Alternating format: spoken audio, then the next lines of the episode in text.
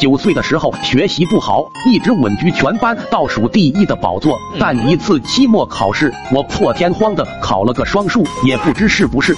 考试头一天祈祷，只要我的排名能上升一位数，就让老爸拉裤兜半个月的愿望。太过虔诚的缘故，让我成功考到了两位数的高分。放学后，我在老师难以置信和表弟生无可恋的目光下，拿着试卷兴高采烈的回了家。老爸早就严阵以待，手持木棍，正等着我。看我回来了，也没给我好脸色。这位学渣，请主动弯腰决定。不要浪费时间，打完你我还有个麻将要打。过了半天，看我也没动静，就要发火。我在旁边傲娇的说道：“说谁呢？狗剩子，跟谁俩呢？你怎么跟我俩说话的？”一番操作下来，老爸明显懵了。回过神后，一个大嘴巴子就朝我呼来，吓得我一把拿出考了双数的试卷。老爸看后，不自觉的喜笑颜开：“啊呀妈！”我的好大儿真是出息了，竟然考了十一分，这是祖坟冒青烟了。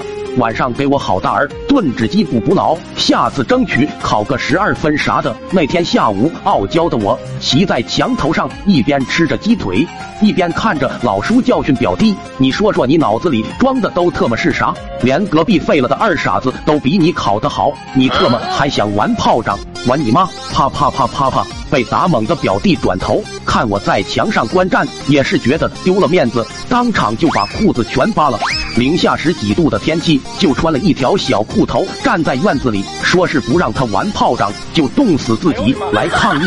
我从没见过表弟如此有毅力，但下一刻，气愤的老叔又给了表弟一顿大波溜，冻你妈！啪啪啪啪啪啪。把表弟从嗷嗷狼嚎打成了呜呜狗叫，一阵节奏下来，表弟瞬间安静了。看着这还不够刺激的画面，突然想到了表弟曾给我说的以毒攻毒，就喊道：“老叔，表弟经常私下亲切的称呼您二逼。”哎，完后我就在墙头看了一下午父慈子孝的画面，直到我睡着了。